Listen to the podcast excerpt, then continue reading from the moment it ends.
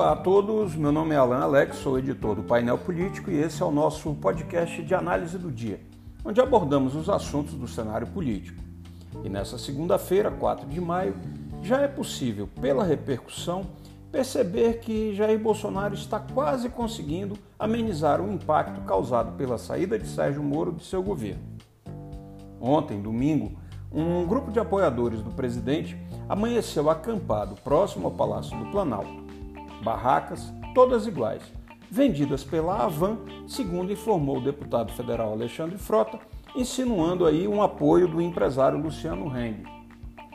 Esses acampados aguardavam a chegada de outros apoiadores que vieram em carreata. Não foi nada estrondoso, mas parte da imprensa anunciou como milhares de pessoas. Imagens aéreas feitas no local mostravam cerca de 500 manifestantes, isso com muita boa vontade. Porém, o importante mesmo foi o barulho feito por Bolsonaro e seus apoiadores. Foi tanto barulho que chegaram a agredir fisicamente o fotógrafo Dida Sampaio, do jornal Estadão, e distribuíram impropérios contra qualquer um que estivesse identificado como jornalista que não fosse dos veículos que apoiam abertamente o presidente. E a fauna bolsonarista não deixou a desejar.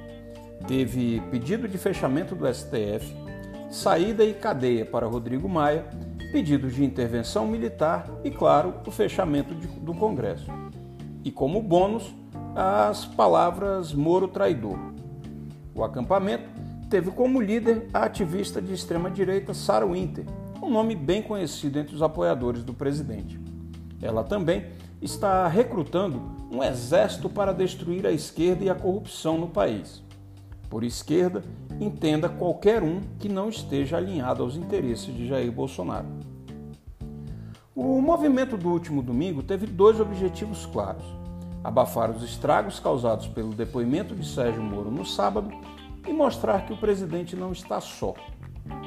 Nesta segunda-feira, o jornal o Globo revelou que o ex-ministro apontou sete provas para comprovar suas acusações contra o presidente. Entre elas, testemunhas da ala militar do governo que presenciaram as pressões de Bolsonaro para a troca de superintendentes da Polícia Federal. Hoje pela manhã, o presidente nomeou e impulsou em cerimônia privada o delegado Rolando Alexandre como novo diretor da Polícia Federal. Rolando estava ocupando a Secretaria de Planejamento da ABIN e é ligado a Alexandre Ramagem, que foi impedido por Alexandre de Moraes a assumir o cargo. É, é muito Alexandre para um assunto só. Mas vamos adiante. Rolando foi superintendente da Polícia Federal em Rondônia e era tido como o 02 da ABIN. Para evitar uma nova liminar, antes mesmo de espalhar a notícia da nomeação, Bolsonaro deu posse ao novo diretor.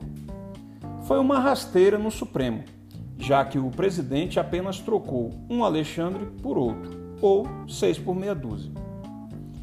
E na tarde desta segunda-feira, o Alexandre Rolando já promoveu a primeira troca que Moro se recusou a fazer. Ele promoveu Carlos Henrique Oliveira, superintendente da Polícia Federal no Rio de Janeiro, ao cargo de diretor executivo, e em seu lugar deve ir o atual superintendente da PF no Amazonas, o outro Alexandre, o Saraiva. A família Bolsonaro tem interesse direto na Polícia Federal do Rio de Janeiro. No próximo dia 27, o Superior Tribunal de Justiça deve julgar a federalização das investigações da morte da vereadora Marielle Franco, que ainda estão sob responsabilidade da Polícia Civil Carioca. O julgamento está previsto para começar às 14 horas por videoconferência. Por aí, já dá para perceber que teremos mais uma, com perdão do trocadilho, saraivada de críticas por parte da família da vereadora e da oposição, que não queria a Polícia Federal de Moro no caso. Já é possível vislumbrar as ações alegando suspeição da instituição Polícia Federal. O interesse da família Bolsonaro no caso se deve ao fato de, nas investigações para descobrir os responsáveis pelo assassinato de Marielle, apareceram os rastros de velhos amigos do senador Flávio Bolsonaro, hoje supostos responsáveis e executores do crime. Entre os apontados como possíveis suspeitos do assassinato da feminista aparece, por exemplo, o ex-capitão do Batalhão de Operações Policiais Especiais, o BOP, Adriano Magalhães da Nóbrega, de 42 anos, que foi morto na Bahia. Sabe-se que a mãe e a mulher de Adriano figuravam como assessores do deputado Flávio Bolsonaro, enquanto seu outro assessor e motorista, o ex-policial militar Fabrício Queiroz, é amigo de longa data de Adriano e de Jair Bolsonaro. Mais recentemente, foi revelado em reportagem do Intercept que o dinheiro desviado do gabinete de Flávio, quando deputado, foi usado para financiar construções de prédios em comunidades dominadas pela milícia. Já dá para ver que a poeira está longe de baixar. Esse foi o nosso podcast do dia. Obrigado aos mais de 3 mil ouvintes dos nossos podcasts anteriores. E acompanhe Painel Político no Twitter. É fácil de encontrar, arroba Painel Político. Também vou deixar o link de nosso canal no Telegram, onde você recebe conteúdos exclusivos diariamente. Valeu e até amanhã.